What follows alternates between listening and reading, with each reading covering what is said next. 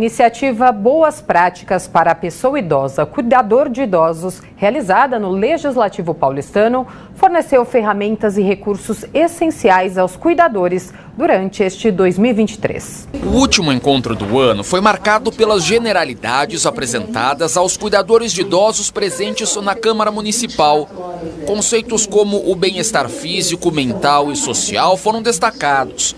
As diferentes abordagens para um envelhecimento natural e os métodos para lidar com alguma doença ou dificuldade causada pela idade, aliada à dependência, ainda estiveram na roda de conversa. Eliane Aparecida de Godoy, Química. O meu problema é que eu tenho alguém em casa, minha mãe querida, que ela, ela já tem, fez 87 anos, né? E de repente eu me vi trabalhando na correria e, e vendo que eu tinha que dar mais atenção. É a orientação que eu estou precisando, né? porque eu acho que quando a gente tem um pouco mais de conhecimento, isso vai te ajudar para viver no dia a dia e ajudá-la. Que o objetivo maior é isso, entender com pessoas que têm essa experiência para eu poder usar.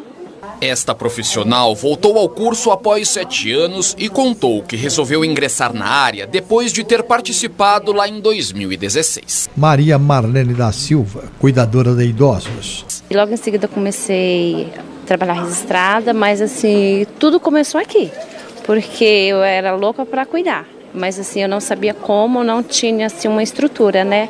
Aí eu comecei a pesquisar e achei aqui gratuito. Aí eu vim e aí meu, como eu falo, aqui foi um alicerce. Já esta outra cuidadora veio pela primeira vez ao curso, como a maioria dos participantes desta edição.